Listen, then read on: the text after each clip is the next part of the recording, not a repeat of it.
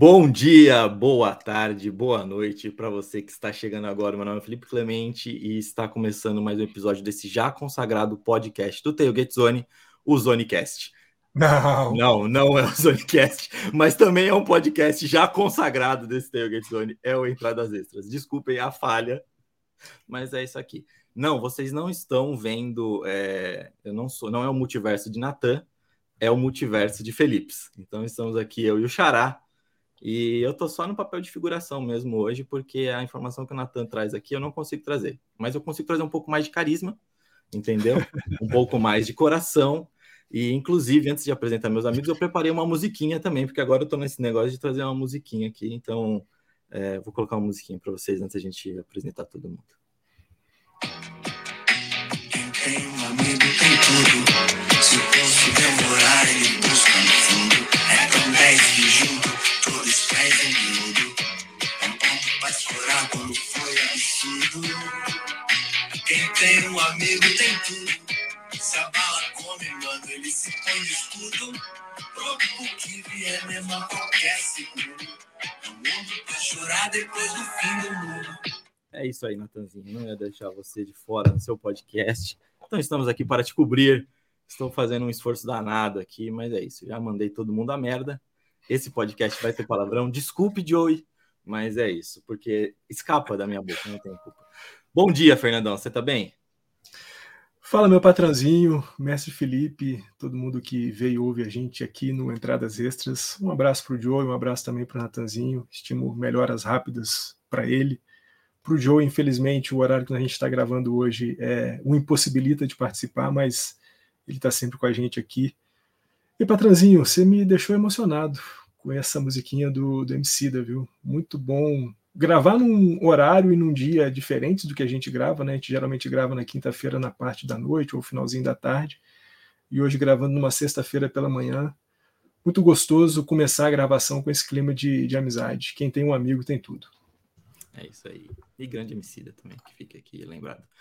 Boa, bom dia, Xará. Eu já ia falar boa noite, porque eu tô acostumado com boa noite também, você sentiu, né? Bom dia, Xará, você tá bem? Até pra gente é difícil, né? Eu, eu tô semi de férias, né? Acordar meio corrido assim, a casa tá uma zona. Às vezes não dá tempo de preparar cenário e tal, mas tudo certo. Vamos aí. Salve, Fernandão. Salve, Felipe Xará. Um prazer receber você aqui, cara. Seja bem-vindo ao nosso podcast. É isso aí. É, senhores, então, como sou eu que estou aqui, não é o Natanzinho, obviamente que eu não vou esquecer das redes sociais, né? Então, por favor, aqui, ó, para você que está vendo pelo YouTube, tá na tela, arroba entradas extras no Twitter e Facebook e Instagram, a gente usa as contas do Tailgate Zone, então é tail, arroba Tailgate Zone. E só digita Tailgate Zone no Facebook, é isso. Também entra no site, confere o site, tem muita coisa interessante. Tem coluna nosso beisebol do, do Xará, tem o Fernandão e tem tudo mais. Bom, como quem está aqui hoje também sou eu, eu vou fazer as coisas ao contrário. O Natanzinho fala do, do PAN só depois que começa, na parte, na nossa parte alta mas eu vou colocar aqui embaixo já. Então, crianças, está passando aqui embaixo, nos apoiem nesse projeto. tzbr.online barra tz no PAN 2023. Estaremos lá no PAN, não é isso, Fernandão? É, isso, né? A gente fala tanto no Zonecast como sempre aqui no Entradas Extras que o, o Tailgate estará no Pan-Americano do Chile 2023, outubro, novembro. Estaremos lá, mas a gente precisa sempre da ajuda de vocês. Esse é um projeto que é financiado por nós, mas também financiado com a ajuda de quem pode contribuir. E é o que eu sempre digo, tanto aqui quanto também lá no Zonecast. Se você nesse momento não consegue contribuir com grana, não tem problema. Pega aí o, o link que está passando aqui embaixo, divulgue o máximo que você puder. Esse link chegando ao maior número de pessoas, maior é a chance de a gente ter o nosso financiamento bem sucedido e a nossa cobertura acontecer da melhor maneira que nós queremos fazer. É isso. Contribua com a gente. Tá aí, tzbr.online barra tznopan 2023. Passa por lá, conheça o que nós vamos fazer, contribua, divulgue, ajude, você vai fazer parte desse projeto com a gente.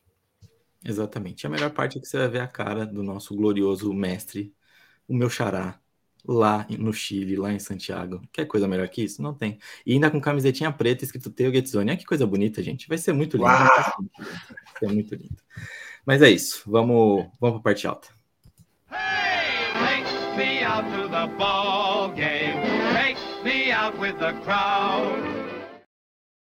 É, é muita maldade essa abertura que eu fiz, porque eu vi essa musiquinha, me dá vontade de estar no ballpark sempre. Mas enfim, vamos. Não vou ficar prolixando aqui, porque eu adoro fazer isso. Só estou de figurante, mas vou puxar o papo.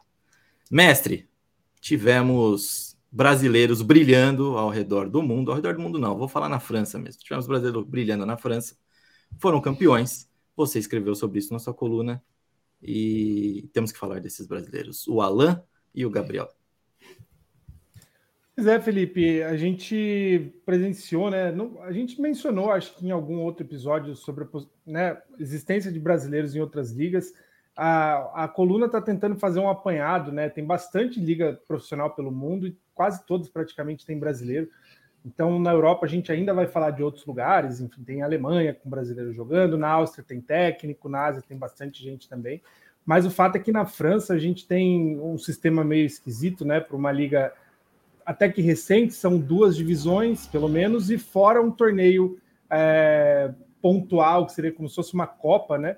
Que foi vencida pelo Cougars de Montigny, equipe onde joga o Gabriel do Carmo e o Alan Fagnoni. O Alan já jogava, aliás, os dois já jogavam já fazia, fazia um tempo, né? O Gabriel tá acho que uns 5, 6 anos já na França, passou de time para outro, enfim, e aí ano passado é, o time do Cougars começa a aparecer né, com, com mais intensidade para esse ano ganhar o título. É um dos melhores times do torneio como um todo, né, o campeonato francês, mas esse Challenge de France, né, o, o, a Copa em si, o, foi mais destaque ainda porque o Cougars nunca tinha vencido e bateu o atual campeão. Né? Então, é, com boa participação, inclusive, dos brasileiros, não só no ataque, mas é o detalhe que a gente destacou por redes sociais, né? O, o arremessador do, do jogo final aí do Challenge de France, uh, o cara jogou três entradas, 202 arremessos, e aí, para quem fala assim, pô, isso deve ser cansativo. Cara, imagina o catcher que passa o jogo inteiro agachado chamando esses arremessos, e o catcher era o Gabriel, né? Então, é um baita destaque aí do, desse, dessa conquista, né? Os dois atletas fizeram é, um bom torneio, a gente destacou os números lá no, na coluna, e destaque porque principalmente o Gabriel ele é um dos pré-convocados também da listagem do PAN, né? Então, ficar de olho aí na, no desempenho dele. O Gabriel alterna aí o tempo, pelo menos ano passado alternou o tempo entre a França e a Argentina, né? Quando está fora da temporada na França, ele jogou é, no Pumas de Córdoba e provavelmente esse ano tem chance de fazer a mesma coisa, né? É, mas é muito legal ver brasileiros conquistando espaço né, nas ligas. Na França tem outros brasileiros que atuam, já teve mais gente atuando também, mas, óbvio, qualquer título coroa ainda mais o trabalho que esse pessoal desenvolve. É isso aí. É, inclusive o que o Xará falou no finalzinho, que eu já falo para o Fernandão, a gente tem outros brasileiros também atuando na França. Quem sabe um dia a gente não tá lá com a logo do Tailgate na, na Torre Eiffel, né? Pô, seria muito legal, né? A França que nas últimas semanas tem trazido ótimas notícias para a gente, né? Não só aí o título, né? A vitória do, do Gabriel e do Alain com o Montigny lá na, no Charles de France, mas também o quanto o Igor Kimura tem jogado muito bem pelo Arvernes, né, na segunda divisão do beisebol francês. A gente mencionou aqui, não só aqui no Entradas Extras, mas também nas nossas redes sociais, que ele há umas três semanas havia feito um jogo perfeito, sete entradas, 13 strikeouts, jogo maravilhoso. E na semana seguinte ao jogo perfeito, ele faz um jogo completo de três rebatidas com 15 strikeouts. Então, assim, o nível de dominância do, do Igor Kimura jogando pelo Avernes, né, lá na França, é algo de se, de se admirar de fato. O mestre Felipe até também o menciona na sua, na sua coluna, na coluna Nosso Beisebol dessa semana. E ele falou também né, do Ior Frank Lopes, que foi o arremessador do Cougars na final contra o, o, o Juan Huskies. Não só ele fez 13 entradas, 202 arremessos, como ele durante o torneio jogava de primeira base e nesse jogo, no jogo final, ele era o rebatedor designado do, da, do time do, do, do, do Cougars. Então, você vê o quanto que esse cara é, é, se esforçou também, como todo o time. Eu conversei um pouquinho com ele depois pelo Instagram para saber como é que ele estava, como é que estava o braço tudo mais. E ele disse: não, estava tranquilo, é, que precisava descansar de fato, mas que o braço estava bem. Eu acho que na verdade ele não estava sentindo o braço, por isso que ele pensava que o braço estava bem. Pode ser, pode ser. É, Felipe, é, é muito é muito difícil a gente fazer um podcast com pessoas tão cultas e refinadas. Ele, o Fernandão gastando o francês dele aí é complicado, né? Já sabemos o nosso. A, gente, a gente mal fala português direito, o cara vem tri, né, trilingue poliglota aí. É, e, e, e um detalhe. E um detalhe, patrãozinho Felipe, pessoal que está ouvindo e vendo a gente, sobre o, o Juan Huskis, é o maior campeão da França. A, a, por incrível que pareça, a Liga de Beisebol da França existe já há algum tempo, não é algo recente. E o Juan venceu 22 títulos da Liga Francesa. Então, nós estamos falando de um time que tem uma dominância importante no país e que era, como o Felipe falou, né, o último campeão do Charles de France. E agora o, o Montigny consegue seu primeiro título e muito feliz de saber que esse primeiro título acontece com os dois brasileiros atuando por lá. Maravilhoso. Senhores, é, mas saindo do, da saindo da França é, e indo para o Oriente Médio, falei certo, né? Falei certo. É, nós temos a Baseball United, né? Aquela liga que a gente já tem comentado aí no, no podcast. Eu não lembro se a gente chegou, chegou, a fazer algum texto dela, acho que ainda não. Mas a gente andou falando bastante aí nos últimos podcasts do Entradas Extras. É, temos um time já que foi não vou dizer fundado, mas já está estabelecido, que é o Mumbai Cobras, e foi divulgado então que ele tem agora o seu manager e também tem o seu GM honorário, né, Fernandão? Que coisa maravilhosa. O, inclusive, esse GM honorário aí já tem relações com o Brasil. Sim, relações profundas com o Brasil, né? Barry Larkin, que é o GM honorário do Mumbai Cobras, foi técnico da seleção brasileira de beisebol durante pelo menos uns quatro, cinco anos. Ele teve, é, na, foi o treinador, o, o, o manager da seleção durante a fase classificatória do WBC anterior, sem ser esse que rolou em 2023 do WBC anterior, ele era o, o manager do Brasil, e agora é o GM honorário do, do, Mumbai Cobras, que terá como manager o Chris Sable, que é um ex-terceira base do Cincinnati Reds, campeão da World Series, junto com Barry Larkin em 1991, eu acho que foi 91, por aí, na, na década de 90, ambos membros do Hall da Fama, tanto Chris Sable quanto Barry Larkin são membros do Hall da Fama do beisebol, e agora vão estar juntos lá no Mumbai Cobras, essa liga né, do Oriente Médio ali e, e subcontinente indiano, com equipes da Índia, é, dos Emirados Árabes, Sri Lanka, Paquistão, outros países ali da região que vão é, possuir também franquias criadas pela, pela Baseball United, é algo que tem movimentado bastante a imprensa internacional. A gente aqui no Brasil, exceto por nós do Entradas Extras, pouca gente está falando, mas eu tenho acompanhado muito a imprensa espanhola, a imprensa francesa e, claro, ali da região do Oriente Médio, Oriente Médio e Índia. E é uma liga que está criando muita, muita expectativa. É, algumas coisas ainda estão por acontecer. Né? Esse ano a gente ainda vai ter a revelação de mais três franquias que serão criadas. Em novembro, Mumbai Cobras, mais essas três franquias, farão um, um torneio exibição em Dubai para lançar efetivamente a liga. E aí, ao longo do, dos próximos meses, depois de novembro, a gente vai ter a definição das outras seis franquias. É uma liga que vai contar com dez franquias no total. E tem uma série de jogadores aí já pipocando pelo mundo afora que vão ser é, parte dessas franquias. Né? Vai ser feito um draft com 200 jogadores e esses jogadores vão ser distribuídos entre essas 10 franquias. A gente sabe que o André Rienzo é um desses caras que está convidado para participar. Bartolo Colon, imagine só, Bartolo Colon, do alto dos seus 50 anos, também convidado a participar. Fora que também, do lado de fora dos campos, a gente tem gente do tamanho de Mariano Rivera, de Félix Hernandes, de Elvis Andrews fazendo parte da organização dessa liga. Está chamando muita atenção, tem muita coisa legal para acontecer. Tomara que seja uma liga bem sucedida, porque é mais um lugarzinho para a gente estar e ficar sabendo do que está acontecendo de beisebol por lá. Muito bom. É... Xará, obviamente que a gente não está acostumado com essa formação, provavelmente eu devo ter pulado você em algum momento.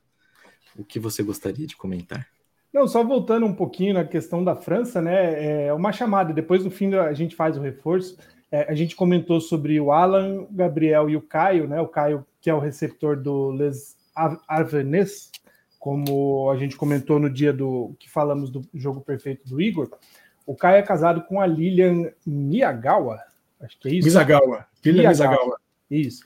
E aí a Lilian é, disputará nesse final de semana, né, dia 27, o o, começa o, o desafio da França de softball, né? A mesma competição que o Montigny Cougars ganhou para a versão de softball, o time da, da Lilian, que é o mesmo do Caio e do Igor, só que, óbvio, competindo pelo softball, vai defender o título, né? Então a Lilian é uma das atletas do time.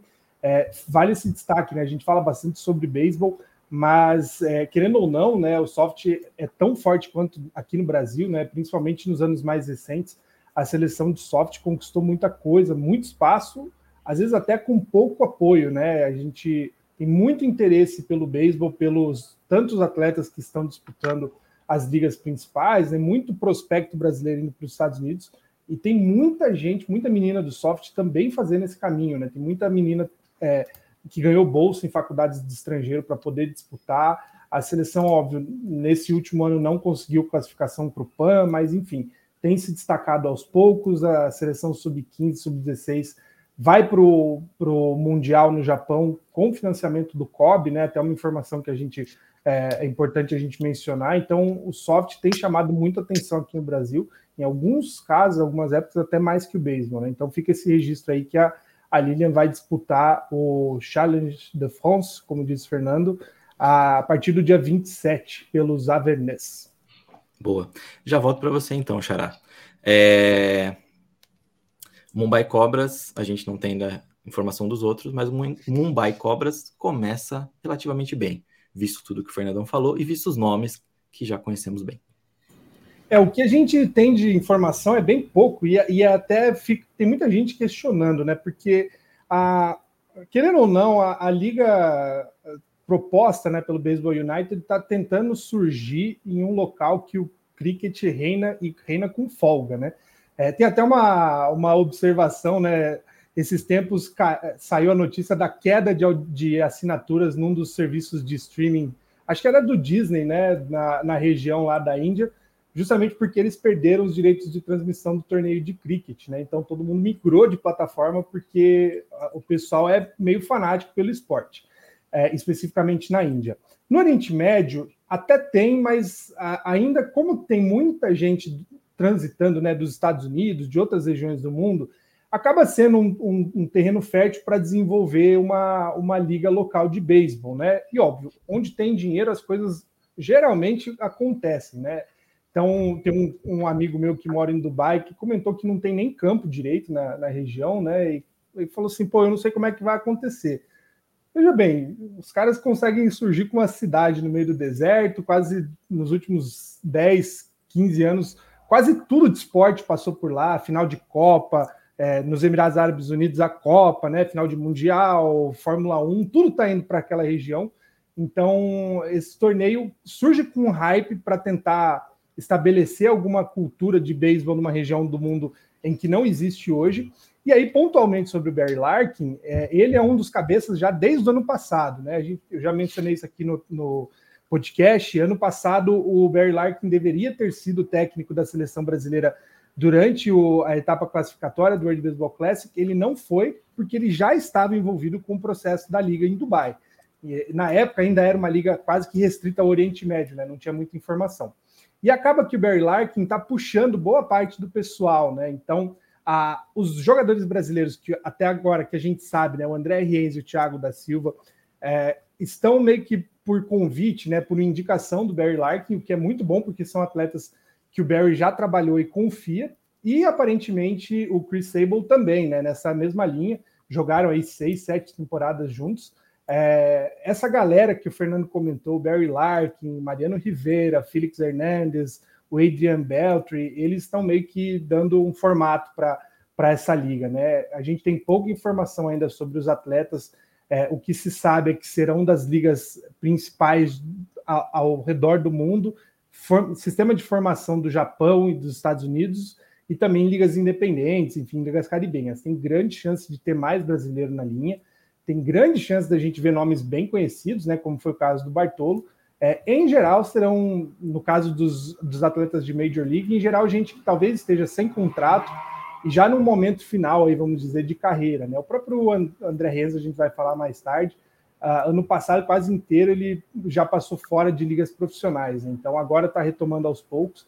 mas a ideia é, de fato, fomentar o esporte. Então, é exemplo do que foi a Major League Soccer nos Estados Unidos uns tempos atrás, tenta trazer nomes grandes aí, conhecidos de, de vários locais do mundo, de várias ligas, com uma boa bagagem, para primeiro construir uma, uma identidade e aí depois, dando certo, de fato, investir pesado na, ou na transferência de atletas ou na formação de atletas com a vantagem que a MLS ainda não cresceu tanto, mas o potencial de crescimento do beisebol nessa região é muito maior do que a do, do futebol na, nos Estados Unidos. Mas isso aí é uma percepção minha também, posso estar totalmente errado.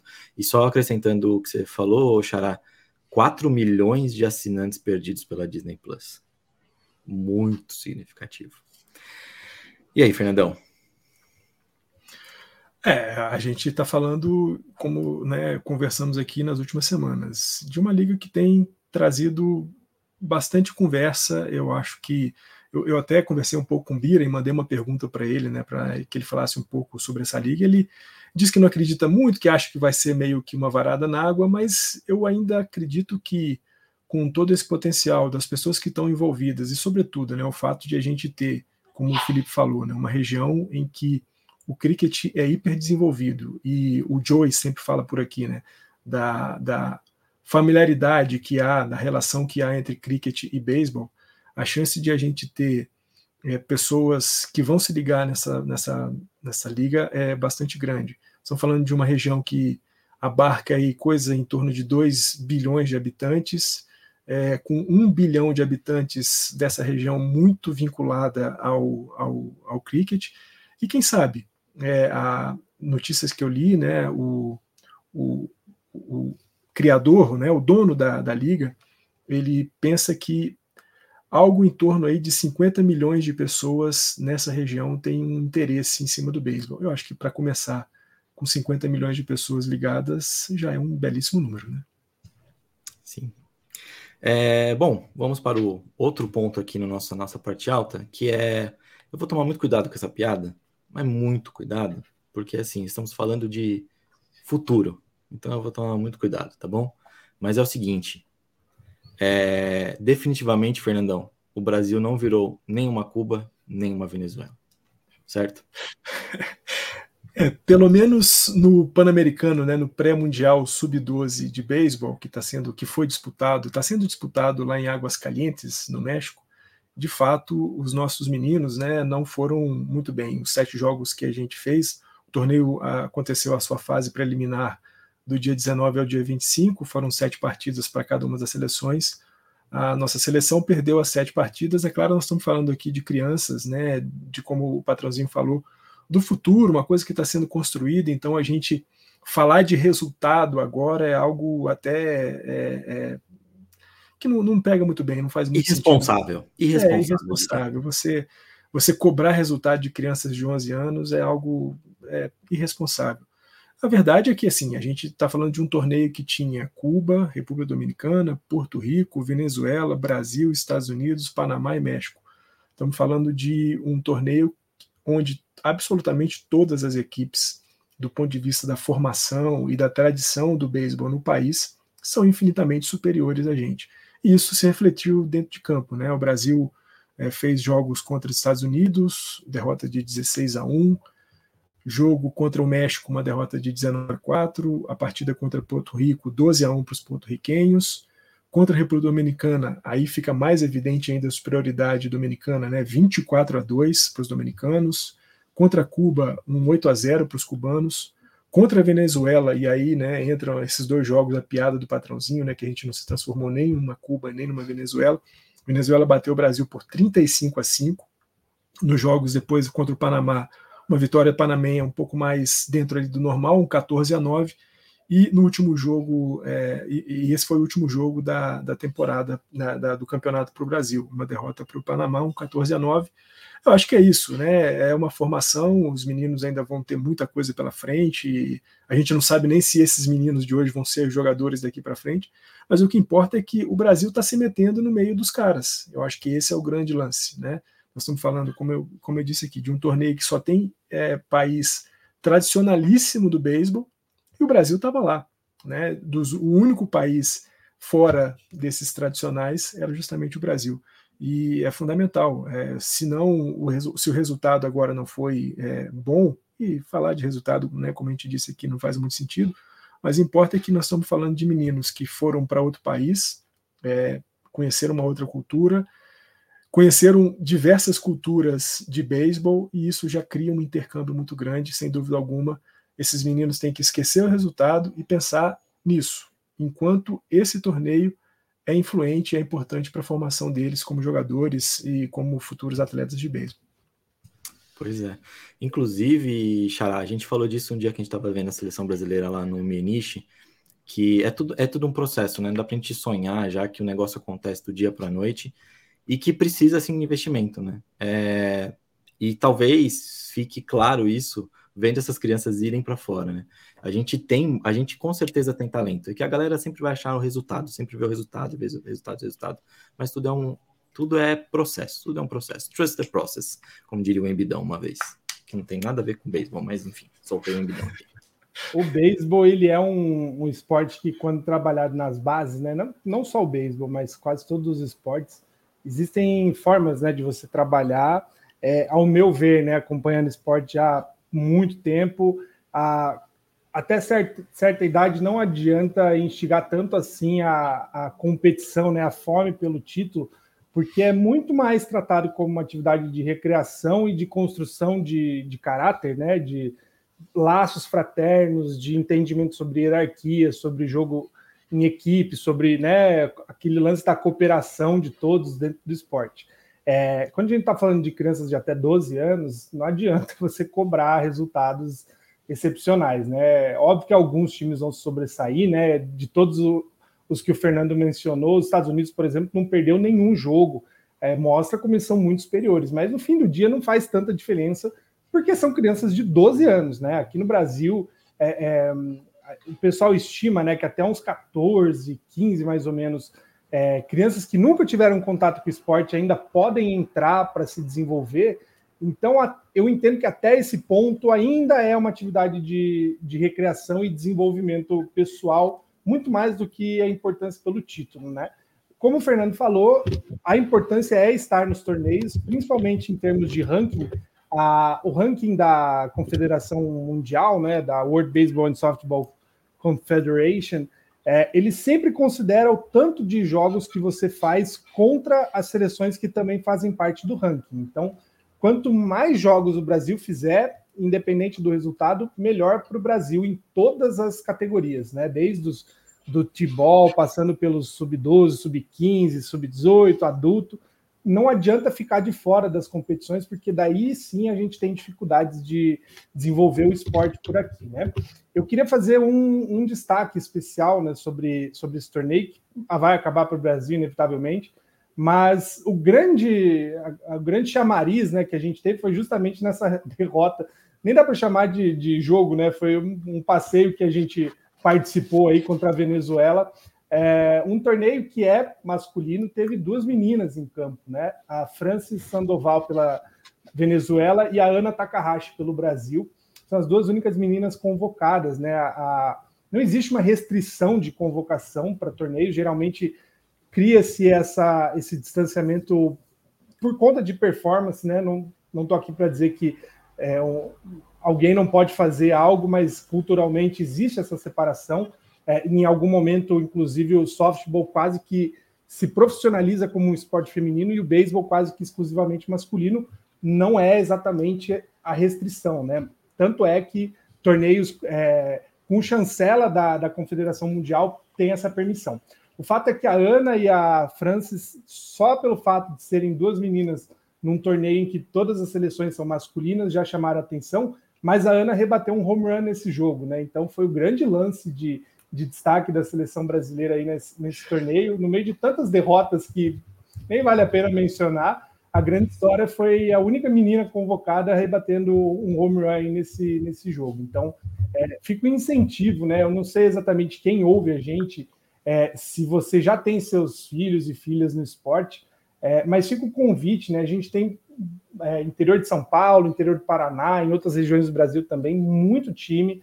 É, o beisebol e o softball são esportes muito legais para se colocar, né, seu, seu filho, sua filha, para praticar desde cedo, justamente pelos valores que ensina, né? A, eu fui com a minha esposa que está aqui atrás, a gente assistiu um, um, torneio muito simples em Indaiatuba, um mês e meio atrás, mais ou menos, dois meses, com o T-Ball, né, que é uma categoria de 7, 8 anos, é, são crianças bem pequenas, e aí a imagem que a gente fala, se você nunca viu algo, imagina o galinho Chicken Little com aquele capacete que é o dobro da cabeça, são várias, assim, né, que o taco é mais pesado do que qualquer coisa, e é muito legal ver que tem jogos que o placar é extremamente elástico, perde totalmente o controle da partida, ainda assim o técnico para, reúne todo mundo, conversa com calma, falando sobre aquele momento, qual é a importância de absorver aquela derrota.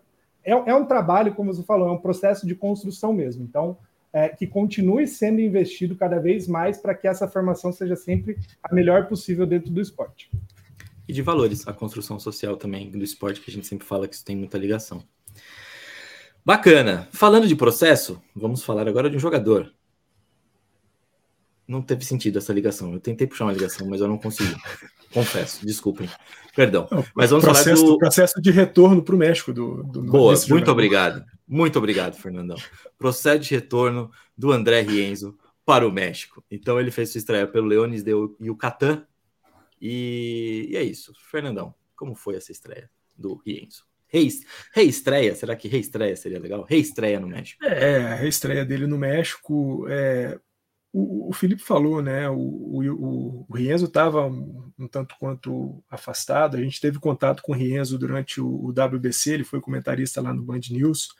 E ele falava, né, que do período que ele estava aqui no Brasil, ele jogava como rebatedor, ele não joga como arremessador aqui no Brasil. Então, ele estava jogando aqui, mas jogando fora da posição, e ele agora, voltando para o México, ele fez uma estreia, uma reestreia dentro daquilo que um cara que estava um tempo parado, a gente está falando de um arremessador, a gente sabe o quanto que ritmo para o arremessador é fundamental. Uma, uma reestreia boa. Foram quatro entradas, quatro rebatidas cedidas, entre elas um home run, três corridas merecidas com dois walks e dois strikeouts na vitória do Leones de Yucatán em cima do Sarapeiros de Saltillo por 8 a 6. Acho que é uma estreia, uma reestreia boa é, ele tem espaço para melhorar e acredito que na medida que ele for retomando né, o ritmo, a rotina, mecânica de arremesso, velocidade de arremesso, a tendência é que a gente veja um Rienzo ainda, é, ainda melhor, mais afiado, mas acho que o importante é que ele deixou o time dele em condições de vencer o jogo, com quatro entradas, deixou o Bullpen podendo trabalhar ainda para vencer, e a gente, o que viu no final foi a vitória do time por 8 a 6. Acho que é uma boa estreia, uma boa reestreia, e importante né, a gente ter o Rienzo bem, porque ele vai seguir bem no Yucatán. Possivelmente vai ser um dos grandes destaques da Baseball United, né, que nós já falamos um pouquinho mais cedo aqui com a criação do Mumbai Cobras. E fundamentalmente, né, a gente deve ver o Rienzo arremessando pelo Brasil no Pan-Americano do Chile em 2023, lá em outubro, novembro, Pan-Americano que nós vamos cobrir. Então, é claro, a gente quer sempre o Rienzo no seu melhor, porque quanto melhor ele tiver, mais chances a gente tem de ser bem sucedido lá no Pan-Americano.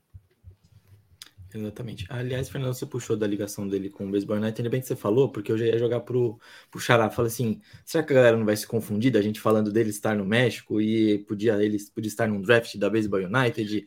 E como que funciona isso, Xará? É, quando que ele pode se liberar? Quando ele pode ir pro outro? A gente não tem informação? Que confusão é essa aí? Ah, o México tem duas ligas, né? É, a primeira grande informação sobre tem uma liga que funciona meio que paralela à Major League Baseball e uma liga de inverno que aí funciona paralela à Liga de Porto Rico, República Dominicana, Venezuela. Né? Não é o único país que tem isso, mas é o, o, o país principal a ter duas ligas. A Venezuela também tem duas ligas, né? A Cuba tem duas ligas também. Em geral, para que jogadores se mantenham ativos, né? principalmente os que têm menos oportunidades no beisebol profissional. A ALMB, que é a que o, que o Rienzo disputa, também é disputada pelo Reginato, né, que é o outro destaque da seleção brasileira. Como eu falei, ela é paralela à Major League Baseball, então lá por setembro, outubro já encerra a competição. E como o draft da, do Baseball United é só em novembro, ainda tem bastante tempo para o atleta se desligar da, da Liga Mexicana e ir para liga para outras ligas, quaisquer né, que sejam é bem comum para praticamente todo atleta profissional fazer essa transição.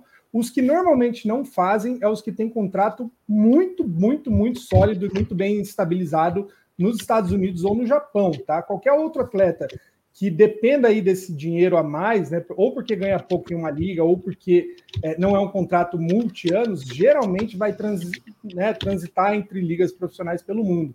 Então é, é bem comum a gente ver o, o próprio caso do, do André Rienzo, né? Desde que ele começou lá na, na, nas categorias de base do White Sox em 2007, ele passou pelo White Sox, por, por times de liga independente, por times da Venezuela, da República Dominicana, volta para os Estados Unidos, vai para o México, vai para a Liga de Inverno do México, volta para a República Dominicana, vai para o México de novo, porque nunca dá para ficar parado, né? O jogador profissional ele, ele vive do esporte, né? Então, quanto mais jogos tiver, melhor. Como é o que a gente falou do Gabriel do Carmo, né? Acaba a Liga na Europa, vem jogar em alguma outra liga de inverno e por aí vai. O, o destaque, né, que essa liga que o, o, o Renzo já jogou nas duas do, do México, é, essa especificamente, que ele disputou por, outros, por outras equipes também, ele é até hoje o recordista de menor média de corridas cedidas, né? Ele tem um. Em 2018, ele teve o ERA, que a gente chama de 0,76, baixíssimo, é, como um abridor, né? Que é o, que é o destaque. E uma vez ele deu entrevista, acho que foi para o podcast do Rebatida, se eu não me engano, ele comentou sobre jogar nos Estados Unidos em ligas menores ou nessas ligas é, caribenhas, né? Ele fala que jogar nessas ligas tem um, um, um tchan a mais, porque, em geral, as ligas de categoria de base nos Estados Unidos são um processo de formação, então a, o interesse é mais em você se desenvolver como atleta do que necessariamente ter conquistas como time. No México é completamente diferente, né? É uma liga bem mais acirrada, tem grana rolando, né? Para os times que se destacam, os times que são campeões. Então os jogos são, é, são realmente é, é, são guerras, né? Entre os, os, times de tão intenso que é o, a busca pelo título, né? Muito bom ver o André voltando aí a, a ativa profissionalmente falando. É, até porque ele também está na lista dos pré-convocados do PAN, e, enfim, tem todo esse processo aí de construção em relação à Liga da, do Sul, da Ásia e Oriente Médio também. Muito bom. Aliás, fazer um paralelo com o esportezinho que eu gosto aqui bastante, é, que o Fernando também deu esse, deu, deu esse toque aqui no, no chat, é, é, muito parecido com a relação da WNBA com o basquete europeu. E não só por conta de preparação e tudo, tudo mais, mas também por conta de discussões que a gente já fez lá no, no Zonecast, que é relacionado à grana que essas jogadoras recebem. Então, acaba tendo, acaba sendo um, um complemento de renda, vamos dizer assim, para ela jogar no basquete europeu. É, mas beleza, vamos para a parte baixa então, porque o time aqui que é, joga fora de casa está tentando segurar sua vitória. Vamos lá, vai.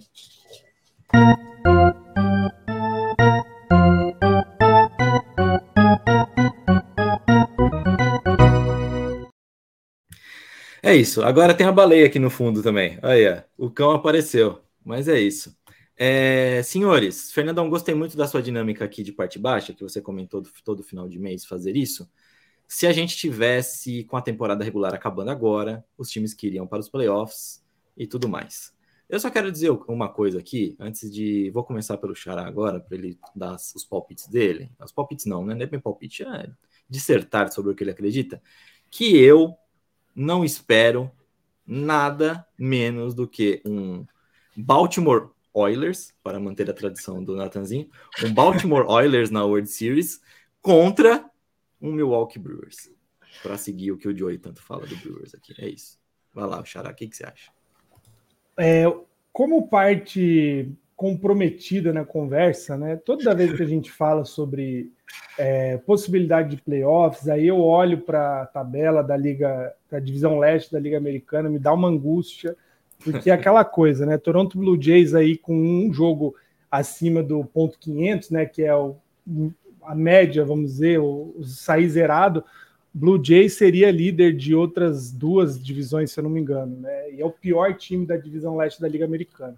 É, a dinâmica de algumas divisões muda e muda muito, né? É, é, difícil a gente olhar aí, acabando o segundo mês de temporada, a gente tentar estipular alguma coisa que possa acontecer. Outras são muito óbvias, né? A gente fala aí o Rays desde o começo da temporada, queimamos a língua com, com graça aqui, porque quem falou que o Rays poderia perder força se enganou redondamente, né? Com folga, o melhor time é, seguido aí de alguns que sempre competem, né? Atlanta Braves volta a ficar nas cabeças numa divisão que prometia ser mais difícil. Para o Braves está bem tranquilo até o momento, né? Philadelphia Phillies que fez a, a World Series ano passado, perdendo força, com dificuldade para impor algum ritmo. O Mets com muito problema com lesão também, né? Tá caindo aí pelas tabelas. É, algumas surpresas voltaram a, a, surgir, né? A gente falou muito mal do Cardinals. O Cardinals ficou bravo, resolveu ganhar jogos. Já não é o último, né? Já passou o, o, o Cincinnati Reds, tá aos poucos colando aí na parte de cima. É, eu acho que algumas coisas ainda vão, vão mudar bastante, né? A divisão central da Liga Nacional geralmente fica bem mais é, embolada do que está agora. Eu acho que Cubs e Cardinals têm uma tendência a, ultrapassar pelo menos Pittsburgh Pirates.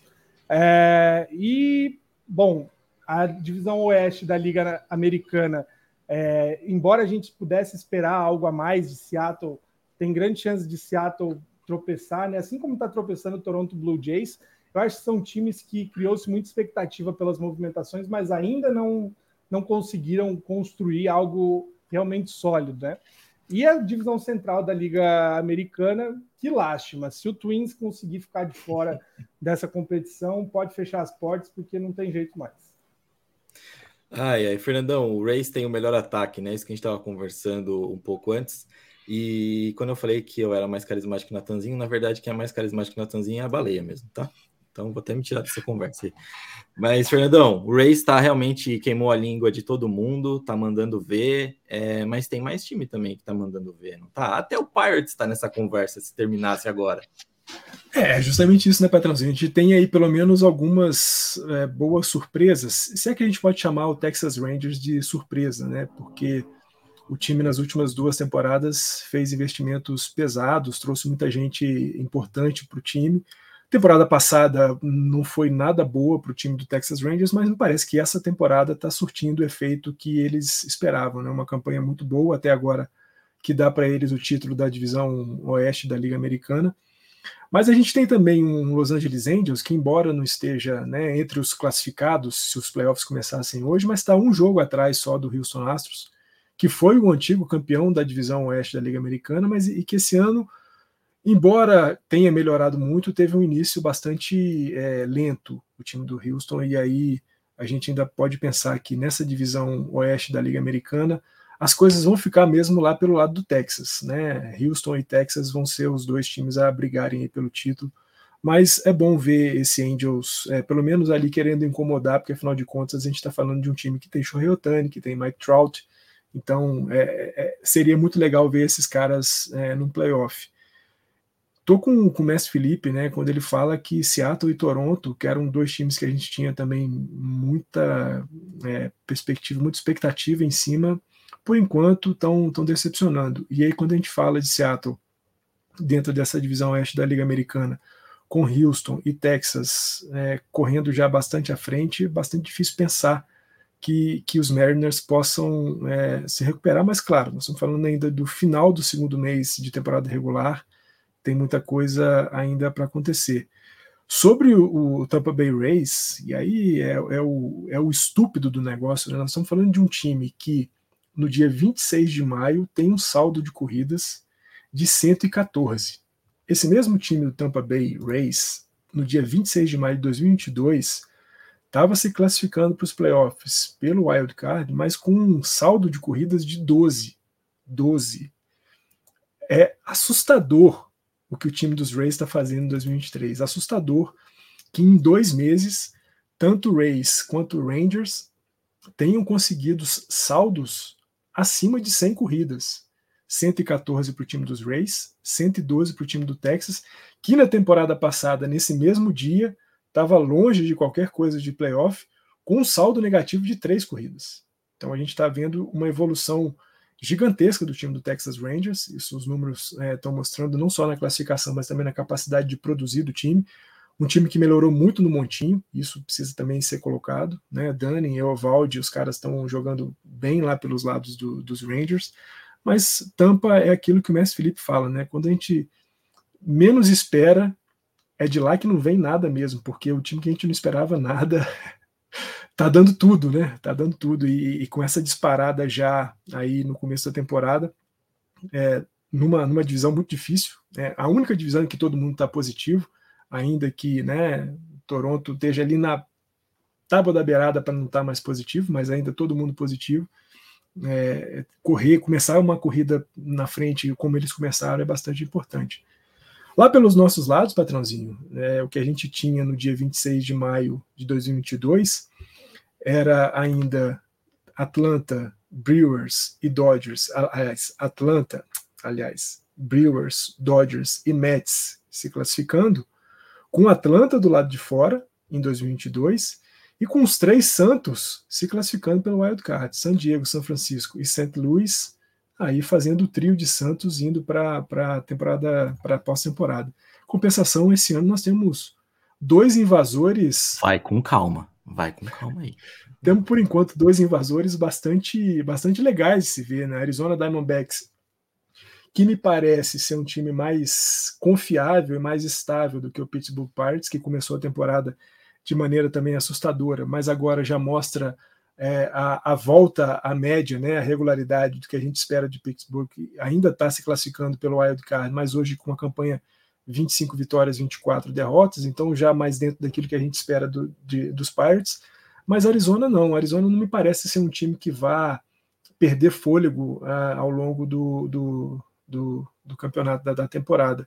Vai depender muito mais Arizona do que San Diego e Dodgers vão ser capazes de fazer dentro da divisão oeste da Liga Nacional e do que outros times como o próprio Philadelphia, os Mets, é, St. Louis e Atlanta vão fazer nas suas divisões. É, é muito difícil pensar no Arizona se classificando para os playoffs via título de divisão, mas se eles pretendem se classificar para os playoffs, vão ser, vai ser pelo wild card e aí vai precisar de brigar por, com esses times. Mas o começo de Arizona é bastante sólido o time jogando muito bem com, com Perdomo, com Rojas, com Ketel Marte, com Pave Smith jogando bem, e um montinho muito seguro, né? Capitaneado aí pelo Zach Gallen, que é o que já foi capa do nosso Entradas Extras. Zach Gallen jogando muito e vai ser, vai ser legal de ver como é que essas coisas vão se estabelecer lá pelo lado do oeste. Mas a verdade é que se os playoffs começassem hoje, a gente não teria Filadélfia, último vice-campeão da World Series, não teríamos um San Diego, time cujo, cujas expectativas eram enormes e continuam sendo, mas por enquanto hoje as coisas não estão funcionando por enquanto. Pois é, né, Xará? Eu vou jogar para você essa porque o Fernandão tem um ódio no coração aqui, então eu tenho que falar disso com você. Se ele falou que está assustador esse desempenho do Tampa Bay Rays e realmente é um negócio incrível, quem também está assustador, mas negativamente, é o próprio San Diego Padres, que ele falou por último aí. Mas vamos conversar nós dois sobre Padres, para o Fernandão não vir com ódio no coração e todo mundo achar que a gente odeia o Padres. Até porque a gente não odeia o San Diego Padres. Pode voltar com a câmera, Fernandão, tudo bem, não tem problema. Padres é, é aquela coisa, né? Eu acho que é, todo time, quando começa a abrir a carteira, cria uma expectativa muito grande. E aí, infelizmente, a os analistas, né, insiders da Major League são movidos a esse hype. Ah, desde o ano retrasado, né, que o Padres começou a construir esse time, né, quando surge Fernando Tatis, Manny Machado vem para o time, aí começa essa construção de uma nova identidade. É, ano passado desembolsa uma, uma renca de prospecto pelo Juan Soto.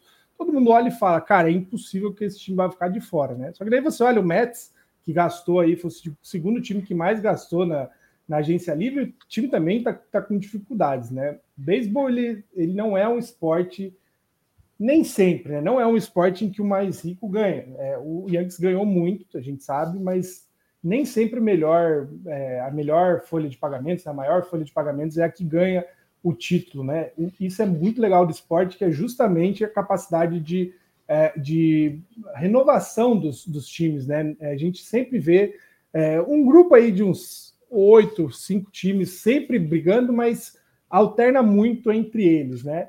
O legal do Padres é que é um time de mercado pequeno que não tem uma grande tradição, mas está sim buscando, né? Eu já defendi várias vezes aqui que eu acho que é muito cedo para olhar para o Padres e falar que não vai para lugar nenhum. A gente está vendo os principais jogadores performando abaixo do que pode. O Fernando Tatis acabou de retornar.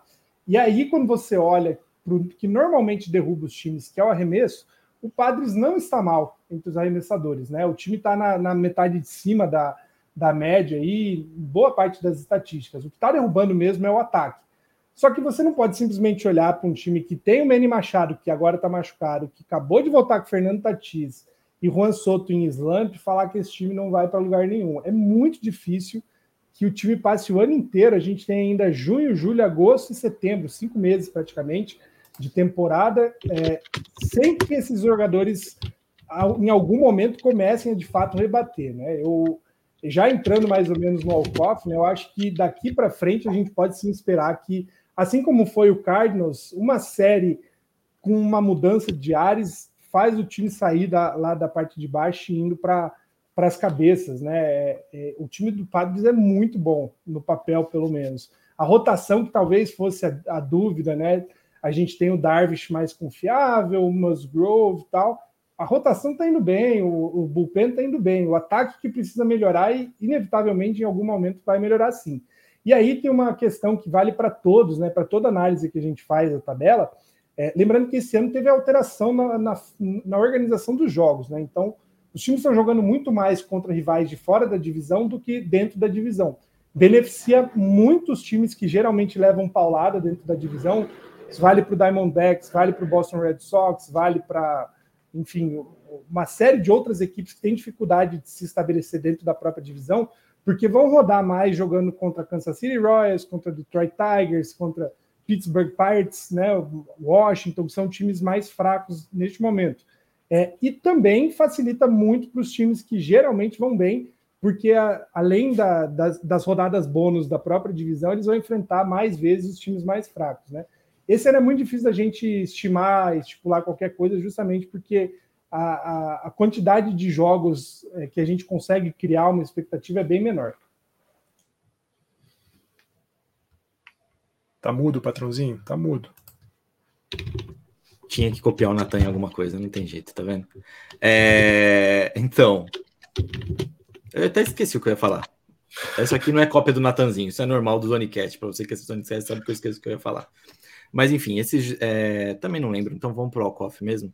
É, mas eu só queria falar um negócio que eu lembro aqui, sim. Quem escreveu a, a, a review da divisão de Padres, é, Dodgers, Be Diamondbacks, Giants e, e, Rockies fui eu, né? Então, assim, eu tô pagando a língua várias vezes, porque eu falei que talvez a rotação do, do Giants fosse a melhor da divisão, que o problema de San Diego seriam os pitchers. É, então, assim, é, eu caguei de várias formas, é isso. Mas vamos para o nosso Alcoff para continuar falando de padres, porque era de pa é padres mesmo o assunto aqui. Vamos embora.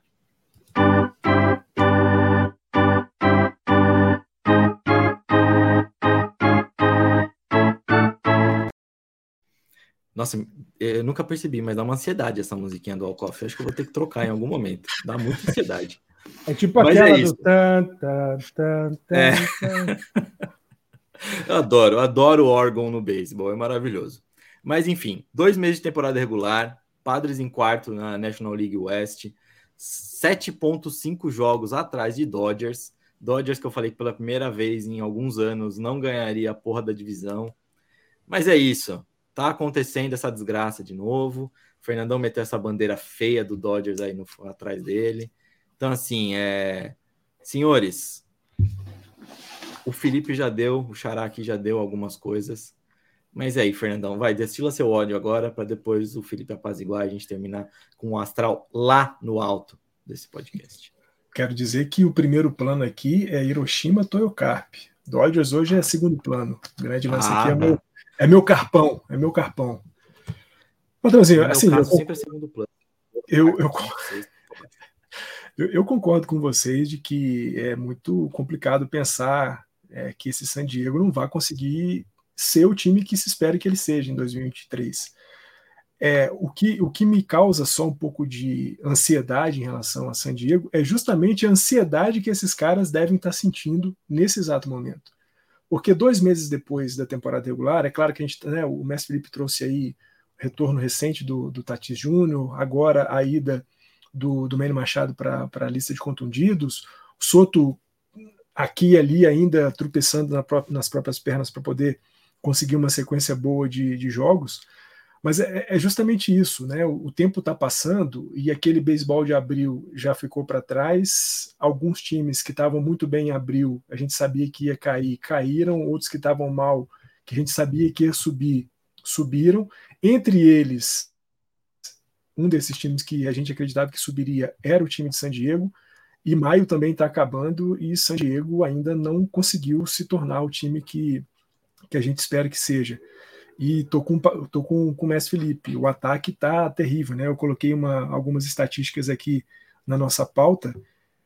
Pior time em média de rebatidas, o 26, ou seja, o quinto pior time em corridas anotadas e o pior time em rebatidas por jogo. Ou seja, o ataque de San Diego não está conseguindo aparecer nas partidas.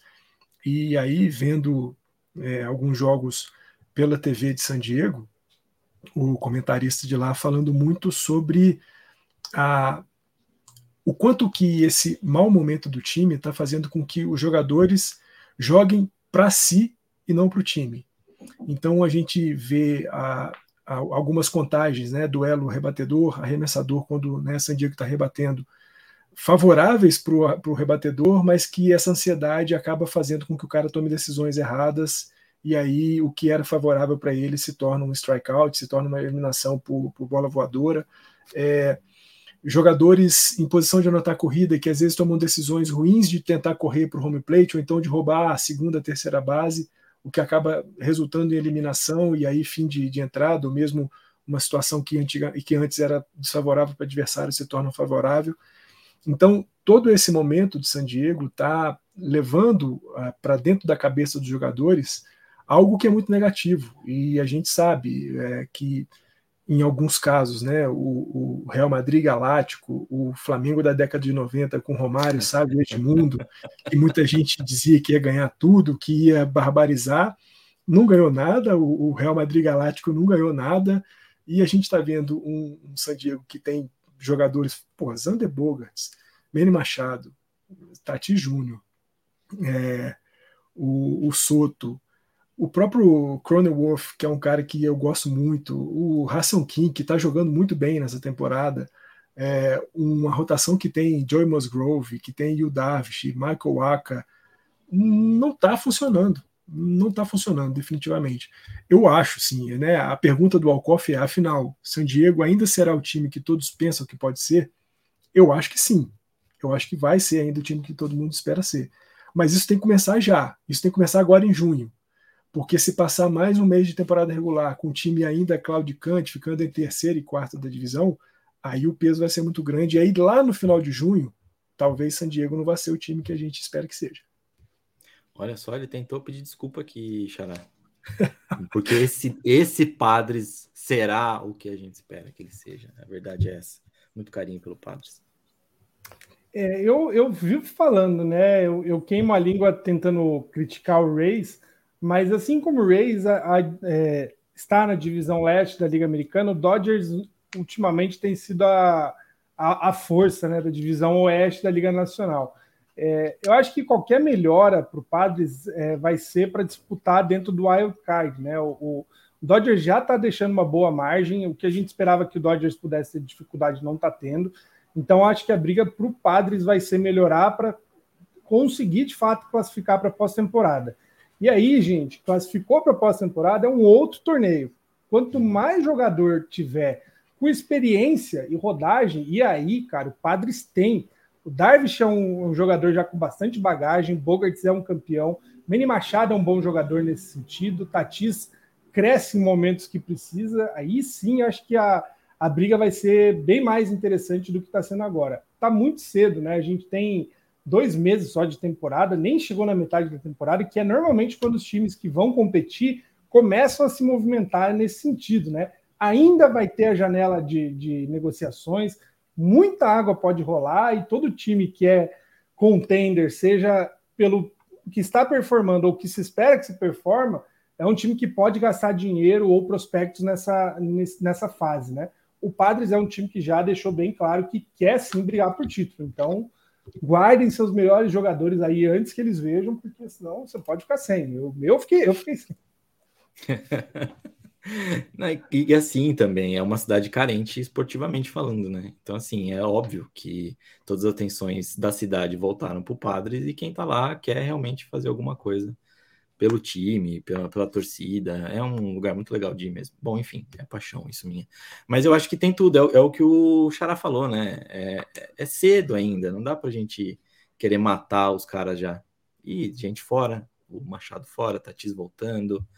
E, então, e o que poderia assustar mais, pelo menos tá rodando bem, que são é o, é o são os nossos queridos arremessadores. É isso. Senhores, vocês querem dizer mais alguma coisa? Então fechamos você quer? Não, eu quero. Então, diga. Quer dizer que foi um prazer enorme ter você aqui, patrocínio.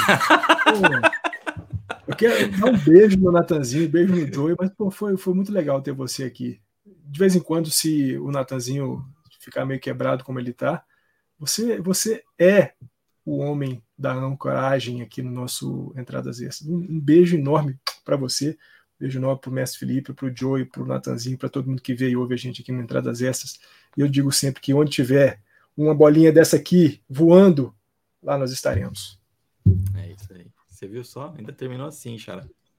É, a gente somos homens de sentimento aqui, né? A gente sempre demonstra. A minha chamada final vai para quem está ouvindo a gente, né? Ficar de olho nas nossas redes sociais. E se você segue o Natan, o Natan compartilhou coisa do projeto dele, aliás, muito legal, né? O Notícia em Campo. O Natan publicou um texto essa semana, né? O projeto dele sobre os treinos que a seleção brasileira está fazendo, né? Pré-PAN.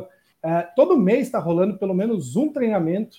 Uh, os primeiros foram no Mieniche, em São Paulo. Daqui para frente vai ser lá no CT da Yakult, em Ibiúna. Não é um lugar tão simples assim de chegar, mas caso você esteja de bobeira, fique de olho, tente acompanhar. Boatos que talvez tenha algum jogo amistoso aí com seleções do PAN, antes, óbvio, de setembro, outubro, né? Que é quando a seleção embarca. É, mas é até legal para você ter o primeiro contato aí com os jogadores, né? Tem gente, a seleção hoje, né? A pré-convocação é feita de muita gente que joga aqui no Brasil, mas muita gente que já jogou fora, né? Tem muita gente que fez faculdade nos Estados Unidos, alguns atletas como o Igor Kimura, né? Os irmãos Januário que já passaram pelas ligas menores da Major League Baseball também. E óbvio, chegando mais perto do PAN, vai ter, né? Esperamos que tenha toda a galera que está na, nas ligas maiores nos Estados Unidos e no Japão, enfim, o pessoal que, que joga nas ligas independentes também, os melhores talentos do Brasil. É, mas fique de olho, fique de olho nas nossas redes sociais, na coluna. A gente está tentando atualizar conforme dá, né? Bastante informação. Eu, não é eximindo a minha culpa, né? De, de não conseguir cobrir tudo, é porque realmente é muita gente, é muito jogo para acompanhar. São pelo menos quatro caras nas ligas menores, fora os caras das ligas maiores. Fora as ligas do Japão, que a gente nem tem como acompanhar de forma né, legal, sem ser por, por link corsário, né? Então é, é, difícil a gente acompanhar todo mundo, mas fique de olho no que a gente tem produzido de conteúdo para poder acompanhar aí o trajeto desses atletas que tanto fazem pelo beisebol brasileiro e que a gente continue aí nessa toada de conquistar cada vez mais. É isso aí.